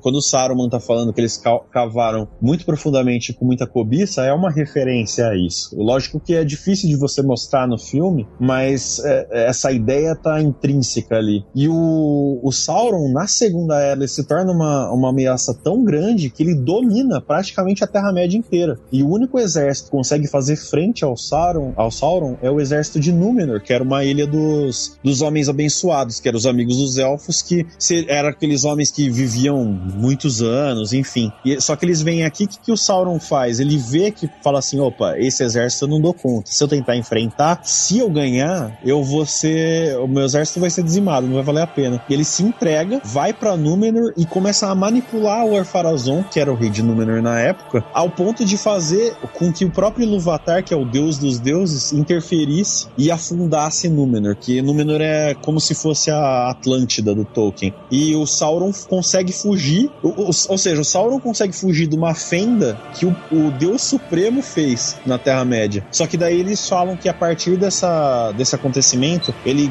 gastou, digamos assim, tanto do poder dele que ele nunca mais assumiu uma forma bela, né, no caso. Foi quando ele voltou pra Terra-média depois e continuou combatendo. Teve a Última Aliança, que é aquela referência no prólogo do primeiro filme, no caso. Quer dizer, então a gente tem material para mais três filmes de três horas, pelo menos, aí, né? Pô, tem muito material, muito Avisa material. pro Veste aí que ele vai ficar feliz. Cara, se forem três filmes bons que nem os primeiros primeiros, ótimo, vambora. É verdade. O problema é, verdade. ser filme chato. O problema é serem mais três hobbits. Pois é. Já é hora A de minha falar mal do Hobbit? percepção. Na verdade, eu tô ansioso pra gente falar da porcaria lá dos anões no barril, cara. Ah, eu também Eu, cara, gostei cena, tanto dessa aquela cena. Ah. Vocês estão muito exigentes com o Hobbit, cara. Eu, eu, não, eu não fiquei entediado em nenhum momento do Hobbit 2, cara. No 1 ainda teve algumas cenas, cara. Mas no 2, cara, eu achei que, pô, tem um ritmo tão legal, cara. Não, Eu, Um ritmo eu legal, né? concordo com você, cara. Inclusive, eu acho que essa cena dos barris, pra mim, ela foi uma das mais bacanas do filme. Eu gostei só, muito, a cena- gostei a muito do Will, cara. A cena dos barris tem um problema básico, que é o seguinte: os orcs treinaram no mesmo lugar que os Stormtroopers. Você pega, sei lá, centenas de orcs vindo, e são 12 ou 13, eu agora perdi a conta de quantos anões são, e nenhum anão morre, ele só consegue acertar um cara na perna. Exato. E peraí, aí, era o momento de chegar e olha só, vamos, já, já que a gente tem muito anão, vamos começar a matar alguns para dar um pouquinho mais de dano, vamos ouvir um pouquinho mais essa história. Nada, eles só matam orc. Esses Cara, mas é porque não os anões são pequenos, é difícil acertar, cara. É, É fácil difícil de acertar, ele tá vendo naquele barrilzinho lá, é só você chegar e. O anão é pequeno, Cara. É mas- anão. Olha, olha, Mas eu, qualquer um que não seja um Não, um não é fácil. Olha só, não é fácil acertar naquele. na- por vários motivos. Eles estão com, com cobertura parcial, eles estão em movimento, e eles estão só com a. Tipo assim, tinha que ser headshot em movimento, e os caras Ou não, você- sabe, na Se água. você dasse o barril. É acertar no barril. Tá, mas o barril é cobertura, cara. Acertou ali no. no Você não dá quebra o nada. barril e afunda o cara. Afunda o anão. Como quebra barril? É, Em que mundo tu vive, ô Vécio? É, flecha que destrói barril, cara. Que flecha é? Só uma flecha biônica, sei lá. Uma, uma-. Agora, rapidinho, já que a gente tá falando de barril, eu pergunto: por que diabos alguém vai construir numa adega uma passagem que vai pro rio? Por que que alguém precisa jogar tantos barris de vinho, digamos assim, ou da de rum, qualquer bebida que os caras tivessem, fora? Ah, beleza, aqui, aqui é um escapamento onde o chão. Não deve ser pra jogar fora, GG. Deve ser pra colocar pra barcos. Deve ser Não, pra é quando tiver alguma Não, é embarcação pra- ali embaixo. Pô, Não, Na aquilo, verdade, aquilo o cai comércio- direto na, na cachoeira. Aquilo não é. Não é Ah, é verdade. Aqui- Aquilo, na hora que aquela cena começou, eu até achei que fosse fo- começar uma parada meio Goonies. Ih, caramba, os caras vão descer dessa porcaria, vai ser cretino. Não, beleza. A cachoeira acabou ali na hora. Mas, cara, por que aquilo existiu? E, e é tão fácil você acionar um mecanismo de derrubar tudo pra fora. Não tô nem questionando o fato de ter tantos barris vazios ali, né? Não, É, cara, que é o seguinte, aquilo ali, assim, ele tinha que. Aqueles barris eram transportados até a cidade lá pra troca de bebida, né? Que seja vinho. E aí, assim, aquele cara ficava lá esperando os, os barris e despejar. É uma forma de despejar o barril. É. Ele descer. É um modo de transportar o barril, cara. Que é uma coisa mais fácil do que. e natural do que deixar um rio transportar pra você. O primitivo do transporte fluvial, cara. É, cara.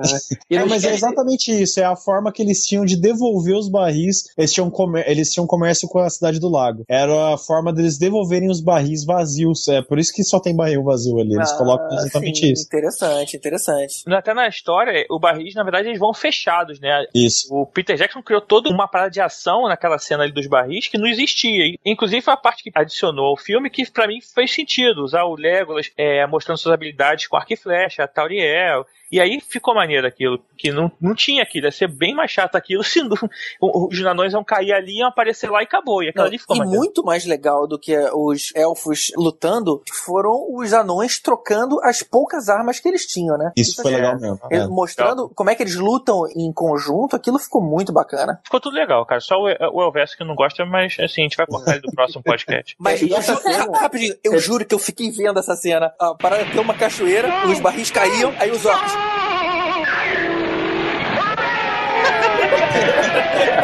Esse de de capa amarela falando. "É!"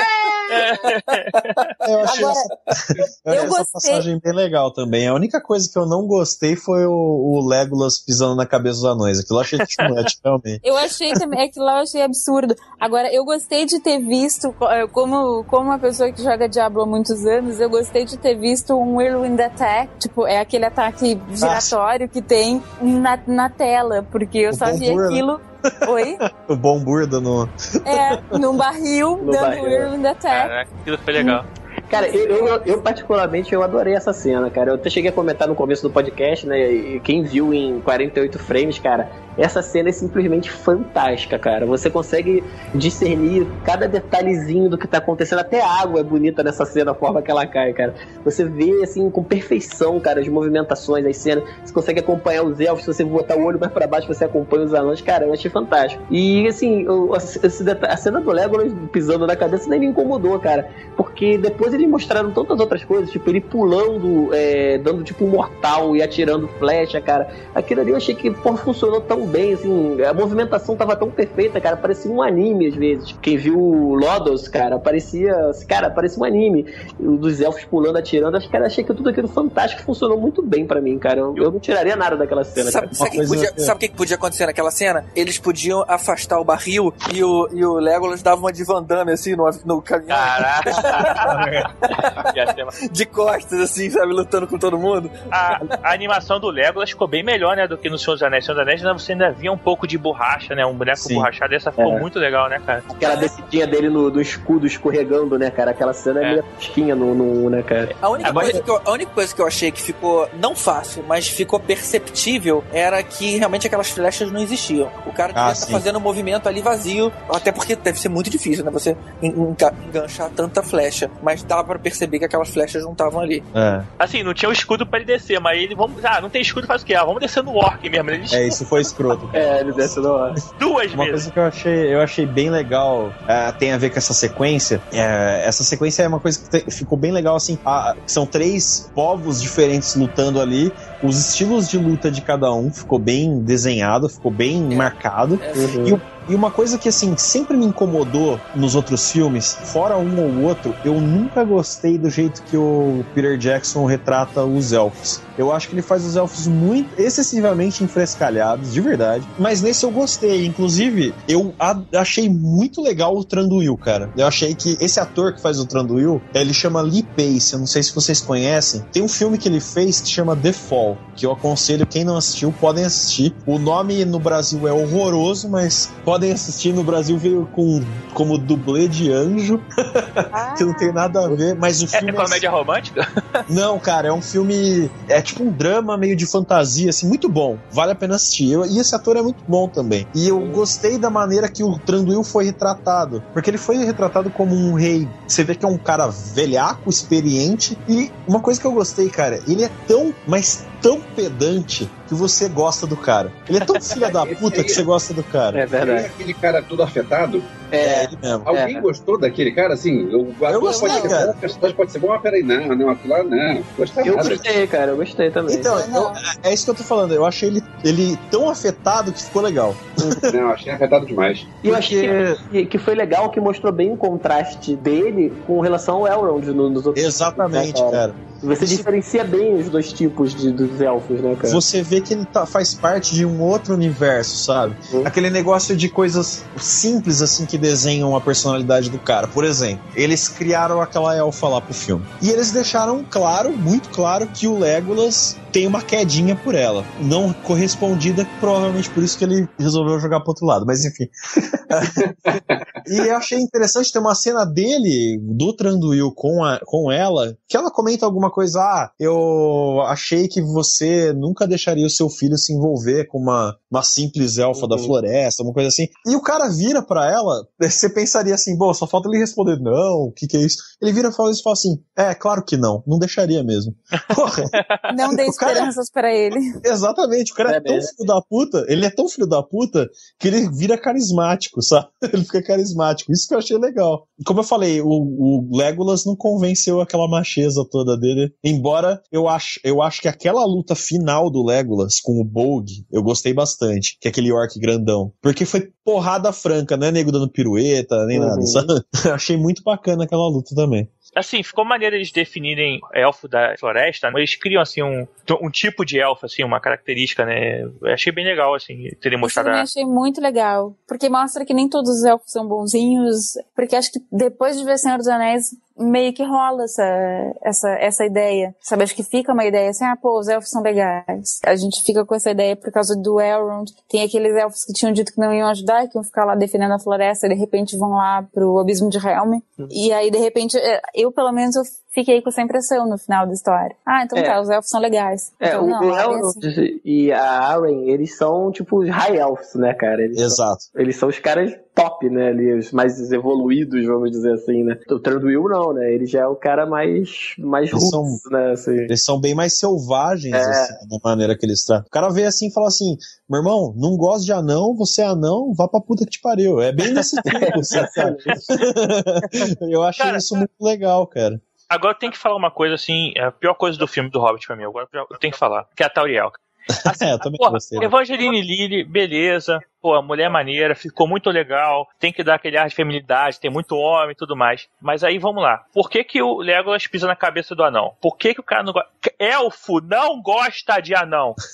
não gosta de anão, cara. A mulher nunca vai ficar. Cara, não. Na moral, você, tá, você tá falando isso porque ela tem Lost no DNA. Cara, nunca vai. Aí, na moral, aquele relacionamento dela com Kiri não existe. Ah, pra eu- porra, cara. Não. Ah, cara, não me incomodou. não, me cara. Lógico que incomodou. Incomodou minha avó. Ela tá se removendo. Não, minha avó não, jogava RPG e sabe que elfo não se relaciona com anão. Cara, mas em nenhum Tem outras coisas piores, vai. Não tem nada pior que Tem, isso. tem cara. coisa pior. Não, Tem coisa pior. Tá com, Hollywood tá com um problema sério de. Deve estar com um problema sério de falta de, de ator com voz de malvado. Você tem dois vilões no filme e a voz é o mesmo ator que faz a, mesma- a voz dos E dois. daí, cara? E daí? O que, que mudou isso? Que que Porra qual é o nenhuma. problema de você Quando uma pegar. elfa não gosta de anão, cara. não importa a voz, cara. Todo mundo podia ter a mesma voz. Todo mundo podia falar assim. Mas uma elfa, elfa. Ah, não. Não. Não existe relacionamento, sabe? Olha só. Deixa- Aí ela, o Legolas, vamos lá, vamos pegar o chefe dos orcs. Aí ela deixa o cara aí sozinho, se fuder, cheio de orc lá, pra poder cuidar do anão que tomou uma flechada, meu irmão. Ou, ou seja, tinha que ter usado o Peter Dinklage, né, pra fazer esse anão aí, que é o pegador. E o, Legolas e o Gimli? Mas era uma, uma parada de comédia, cara. Eles eram amigos, Ah, eram assim, então não é amigos nada. Rola, rola um sentimento. Ah, ah, porra. Viram amigos mesmo. Acho que assim, a- a- nessa, essa, eu também não gostei muito. É, ach- achei que ela, ela, ela- a caracterização dela como uma elfa ficou bom. Mas assim, eu não gostei da personagem, da personagem porque ela me lembrou o mesmo artifício que eu acho eles usaram no Duas Torres, que foram os elfos no Abismo de Helm. Que foi a ideia de mostrar assim: olha só, pessoal, os elfos não são um bando de filhos da puta como vocês estão achando. Eles são legais, ó. Essa aqui é uma elfa, ela é legal, veio ajudar os anões. Não, os elfos são os filhos da puta. E isso que é legal dos elfos, sabe? Não tira essa, esse mérito dos caras. É, O fato, os elfos da Floresta Negra, eles são um bando de filhos da puta, eles são selvagens. E o legal deles é isso, sabe? E assim, eu acho que eu vejo uma oposição muito clara entre ela e o Tranduil. Por isso que eu gostei tanto do Tranduil, porque ele incorpora o que, que é pra ser o, o elfo naquela época, naquele lugar, entendeu? Ele é um cara que chega, como, como falei, ó aqui, meu irmão, seguinte, se você quer ir lá pra montanha, eu posso te ajudar, desde que você me deu, né?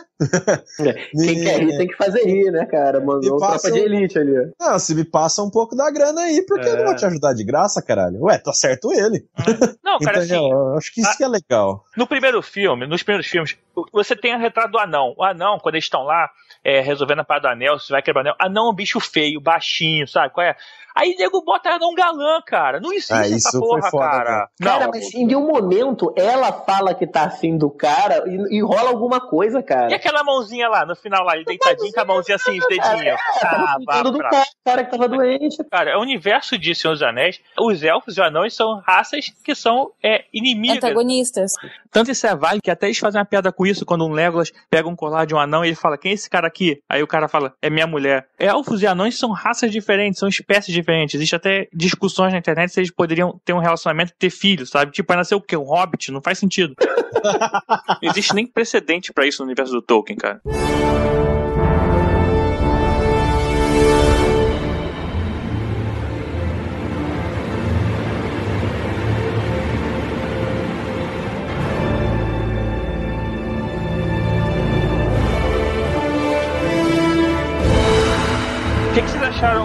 Galã mor, o rei dos anões, o Thorin? Cara, eu, eu achei ele um meio babaca, cara, para falar a verdade, cara. Ele, ele dá uma moralzinha lá no Bilbo, o cara, porra, se fudendo pra ajudar ele. E ele veio cheio de marrinha aquela hora, tipo, pô, ele ia fugir do dragão, ele para o cara com a espada e fala, ô, você vai onde? Você já pegou minha pedra? Tipo, tô cagando pra sua vida, entendeu? E assim, se esse é o cara que vai ser rei no futuro, putz, eu, eu não, não curti não, cara. Eu achei ele meio, meio é. babacão. Ele tá sob a influência é. do anel.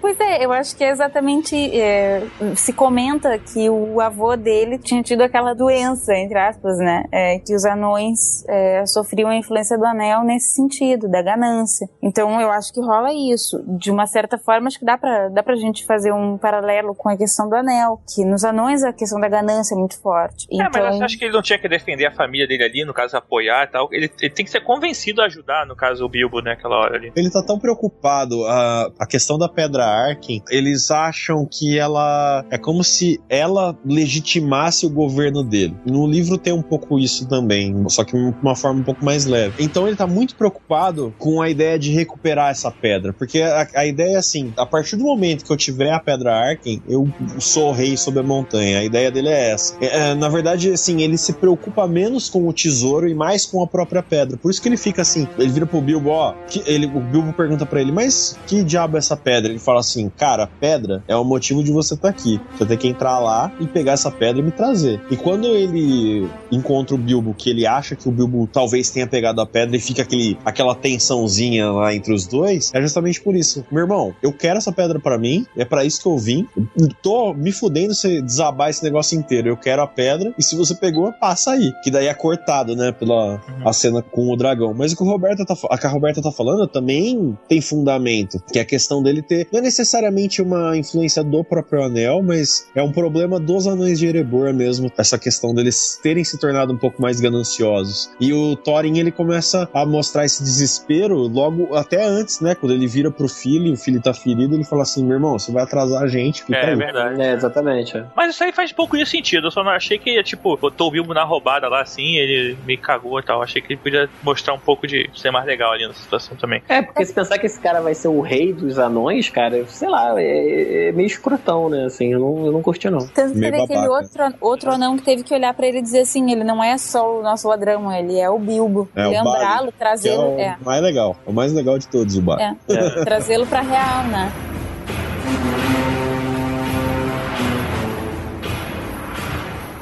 E o dragão? O dragão, tecnicamente, é muito bem feito. Dragão legal, grande, bem feito, bem animado e tal. Aí a gente pega aqueles dragõezinhos filhotinhos do Game of Thrones. O fogo daquele dragãozinho pequenininho é muito mais poderoso do que aquele fogo daquele dragãozão, zão, zão, grandão, que só fica de papo. E aí ele chega, solta aquela labareda que não, não chamusca nem um, nem um pedacinho da barba do anão. Que foguinho michuruca do, do, do dragão, hein? Claro que não, cara. Você tá viajando. Né? É... O Versus viajou nisso aí, cara. Viajou, não, não. viajou. Vocês acham que aquele fogo. Aí chega aquele. O, o, o dragão solta uma labareda enorme, aí o, o, anão se esconde atrás de uma pilastra e nem se chamusca.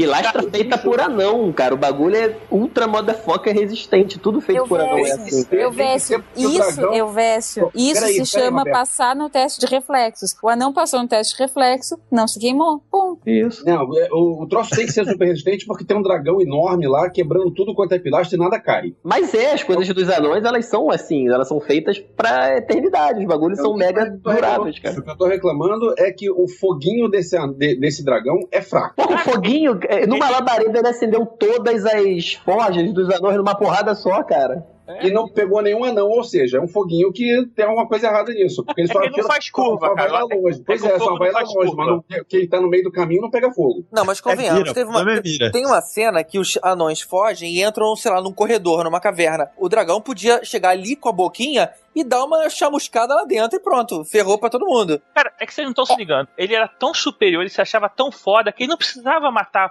o Bilbo rapidinho, não precisava exato, matar o Ele ficava ali zoando, ele pontava. É o, é. é o tipo cara que tá lá pra matar o Batman e antes de matar ele conta toda a história dele, como é que vai destruir o mundo? É, mas, mas é nem por isso, mesmo. não. É porque ele se achava tão superior que ele não via os anões e o, e o, e o Hobbit como uma ameaça à vida é, dele. Cara, mas não era. Então, cara, ele ficava de papo mole mesmo, perguntou como é que estavam as coisas lá fora, e aí, o maluco ainda tá lá e tal, trocava ideia, cara, ele tava ali dentro preso e tal. Cara, é isso, pra ele, assim, ele tava se divertindo com aquilo ali, ele não, não tá, ele não se sentiu ameaçado por aqueles caras. E vocês também não estão levando em consideração um fator importantíssimo, que depois de dar uma baforada de fogo, ele tem, ele tem que rolar um D6 para poder ver em quantos turnos ele vai poder recarregar a baforada. É verdade. É, não, a, a, explicação que eu imaginei para ele não tacar fogo direto era, seria justamente isso. Tem que esperar lá aquela barriga dele começar a ficar. Aliás, ficar que quente, coisa né? linda aquilo. Caralho, pra quem joga RPG a vida toda, legal, ver aquele dragão e aquela. Eu, eu- é, é foda. Não, é fantástico, assim, um dragão gigante que solta fogo, que fala, que é inteligente, que tá numa sala de tesouro, só faltou ele ser vermelho pra ficar perfeito de vez. Só tem uma coisa nessa cena, é, acho que tudo foi perdoável direitinho. Agora teve uma coisa que foi meio difícil de engolir. Por exemplo, o dragão, ele tava afundado ali naquelas moedas de ouro, como se fosse tipo de patinhas. E ele mergulha, sabe? Cara, como se fosse eu uma- um material macio. É, não dá pra fazer aquilo, sabe? Cara, A- mas a olha moeda só, de ouro é, é- dura, você não Eu, mergulha eu nela. achei isso muito Ah, mas é um maneiro, dragão, cara. né, cara? É, se você for um motherfucker dragon, você mergulha, pô. Não, ainda não tá. E outra coisa também é a quantidade abissal de ouro que tinha. É, ali dentro, cara, sabe? isso sim. A isso parada era muito grande. Se existisse aquela quantidade de ouro, esse material nunca ia ser uma coisa rara e valiosa. Achei meio Não, sabe que eu bizarro. fiquei pensando? Os anões retomando a montanha e falando assim, e agora? Como é que a gente vai ficar aqui nessa porra? Não tem espaço, só tem ouro, sacou? O cara não Agora- consegue chegar no chão da parada, né? Agora, falando em ouro, uma das coisas que me deixou mais chocada com aquela cena foi quando tentaram afogar o dragão com ouro, com aquele lance da estátua. Assim, eles derreteram instantaneamente todo o ouro da estátua. É, soltaram as pedras da estátua, e aí todo o ouro da estátua instantaneamente derreteu e caiu no chão. E aí o dragão, que tem 25 de destreza e 43 de reflexo, e deve ter uma, ma- uma, uma manobrabilidade muito boa de voo, porque afinal de contas ele já tá voando por aí há muitos e muitos anos, então ele já deve saber como voar bem direitinho. Com esses 43 de reflexo, ele não consegue olhar para aquele negócio todo que tá acontecendo na frente dele, sabe, bater as asas e sair de lá. Quando todo aquele ouro que instantaneamente derreteu e caiu no chão, tá caindo por cima dele. Tem duas coisas aí. Inclusive, você falou dele ser vermelho. No, no filme, isso não fica zero de outra forma, mas o Smaug realmente é um dragão vermelho. Ah, aí sim, pô. Ele é descrito como um dragão vermelho. Inclusive, tem um desenho bastante famoso, simples, do Smaug, que foi o próprio Tolkien que desenhou ele deitado assim no ouro e ele, tá, ele é vermelho. Tem duas coisas. Essa mas cena e- da e- estátua. Então é, só falta, só falta chamar ele de Tiamat, então, né? Não, Tiamat tem sete cabeças. Sim, mas é Porque, assim, vermelho, né? essa, essa parte da estátua foi assim: eles derreteram, fi- fizeram acender as caldeiras lá, a- as forjas, pra poder derreter aquele ouro que tinha lá, pra fazer como se fosse uma armadilha. Então, assim, o ideal seria que assim, aquele ouro enchesse aquele molde da estátua e ficasse lá até secar. Ah, Aí eles tiraram sem estar seco. E o dragão, o, o Tolkien usa isso, mas isso tem uma série de histórias diferentes. O amor dos dragões por ouro. Então ele fica bobado, assim, ah, ouro, que bonito. Ah, Essa parte eu acho que eles fizeram porque tem uma referência que um dos nomes do Smaug é Smaug o Dourado. Eu acho que eles. Eu até achei que falei assim, puta que pariu, tomara que eles não façam secar o ouro no bicho. Cara, eu pensei. falar assim, olha, Smaug o Dourado. Como é que ele vai voar com um ouro grudado na, dele na cabeça, da cabeça aos pés, né? Mas eu, eu também não gostei muito dessa cena, não. Eu gostei muito do Smaug, no geral, assim, eu gostei do, do tamanho dele, eu gostei bastante da voz, achei que ficou legal, do visual dele no geral. Eu só achei que ele é, tem muito tempo de tela, muito tempo de tela, até ao ponto que teve- chegou uma hora que eu não aguentava mais olhar a cara dele. É, Tudo tem muito tempo de tela ao longo do filme inteiro. É, Roberto, esclarece só uma dúvida aqui pra quem nunca jogou RPG. 43 de destreza é muito ou é pouco? um absurdo de muito.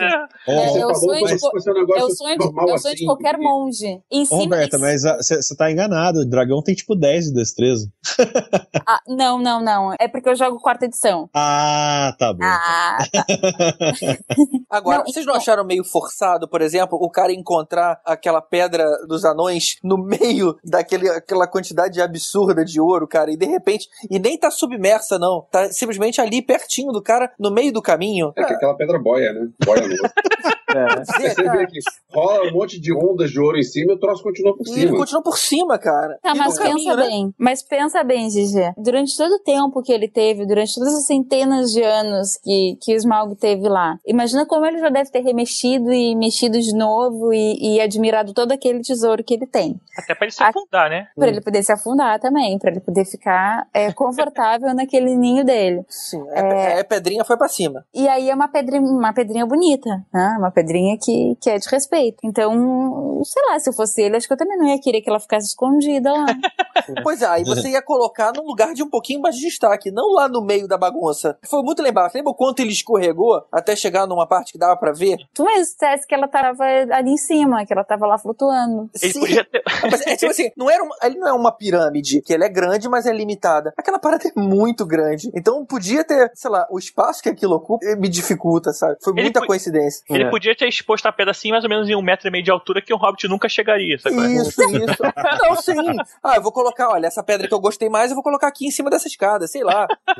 Agora, uma parada que eu fiquei imaginando que ia rolar ali, cara, que se rolasse ia ser muito maneiro, era o, o Bilbo perder o anel no meio daquele ouro todo. Cara. Opa! Porra. Malandro, nunca mais Sauron, porra de ninguém nunca mais achava aquilo ali, Eu cara. fiquei com medo disso acontecer. Tudo bem que foi meio forçado ele ter perdido lá na floresta e facilmente achado. Isso eu achei que podia demorar um pouquinho mais. Mas se ele perde ali, cara. Ali era abraço, malandro. Ali nem Sauron achava mais, cara. Ali... Cara, mas assim, eu, eu achei maneiro essa cena da- do, do castelo, realmente só o excesso de, de ouro que ficou um pouco exagerado. Mas o fato de fazerem o anão meio que hibernando, submerso no ouro, eu achei muito legal, cara. E eu gostei do, do, do que o ouro, a gente achou que ficou com medo dele morrer no ouro, né, cara? E não fez nada, foi tipo uma ducha, né? Ele saiu daquela sacudida no cabelo e foi embora fabulous voando, né? Não, ele, ele, ele deu uma sacudida que nem um, deu uma sacudida que nem um cachorro, né? É, eu curti aquilo, cara. Mas claro, cara, o, o dragão dourado, um dragão de fogo, por que diabos ele ia ficar chateado com, a, com o calor do ouro? Sei lá se era isso. É, Será fora que ele solta fogo, né? Tipo, ele tá meio acostumado com o calor. Exatamente também, né, isso, tipo assim, é, é mais ou menos como É. Fight Fire with Fire. É, foi tipo um spa mesmo, foi aquele banho de ouro, eles são felizão, foi.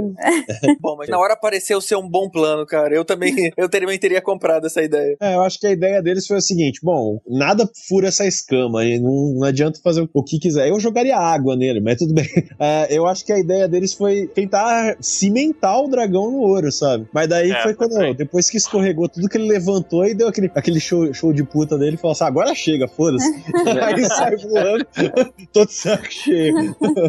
Fica aqui, mas não, vou matar o pessoal na vila. Exata- exatamente. Mas assim, eu tem algumas partes que eu não gostei, como eu falei, eu achei muito comprida essa parte. Muito tempo de tela, ele lá, o dragão toda hora, o dragão na tua cara. Ah, mas eu vou pegar vocês. Agora, opa, agora eu. é Agora que eu vou pegar vocês. Essa É, parte, essas coisinhas que eu não gostei muito. Achei que poderia ter sido um pouco mais rápido. E sinceramente, me surpreendi que eu achei que ia se resolver de vez a parte do dragão nesse filme. Fiquei surpreso com a maneira como eles fecharam ali. Hum, hum. É, tá meio óbvio, ainda mais depois que mostrou o lance da escama faltando e do cara descobrindo uma flecha negra lá do outro lado, cara, pra mim já tá certo o que vai acontecer, cara.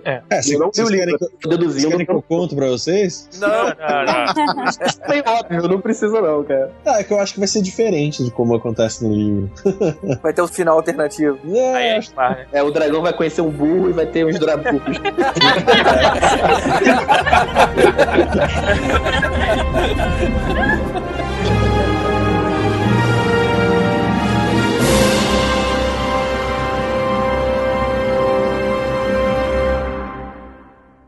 É isso aí, pessoal. Esse foi o último podcast do ano. A gente quer agradecer a todo mundo que nos acompanhou nesses últimos meses. Obrigado pela audiência, pelo feedback, pelas críticas e por terem tido a curiosidade de nos ouvir pela primeira vez e ficado até hoje. Mas agora a gente quer saber quem é você.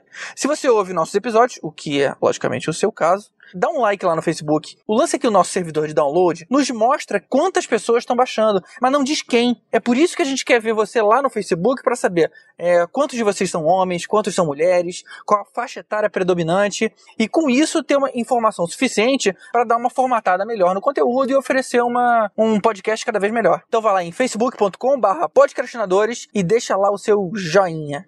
E pra encerrar rapidinho, a gente se despede com a última trilha sonora do ano, da série Amazing Stories dos anos 80. Ela era produzida pelo Spielberg e tinha um estilo totalmente além da imaginação, com aquelas histórias super fantásticas, sem nenhum elenco fixo, esse esquema. Quem sabe um dia a gente faz um episódio só sobre Além da Imaginação e Amazing Stories. Tem até bastante coisa pra gente falar. Bom, quem fez a música foi ninguém menos que John Williams, só o maior nome da música do cinema de todos os tempos. Confere aí.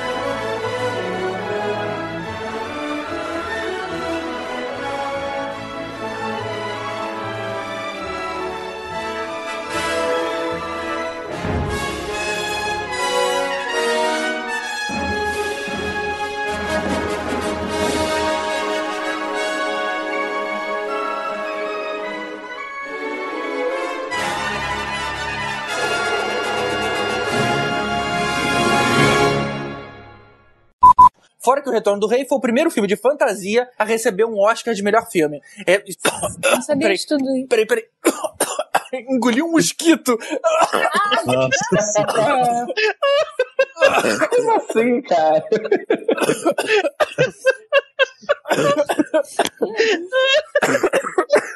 É proteína, gente. Gollum começou assim.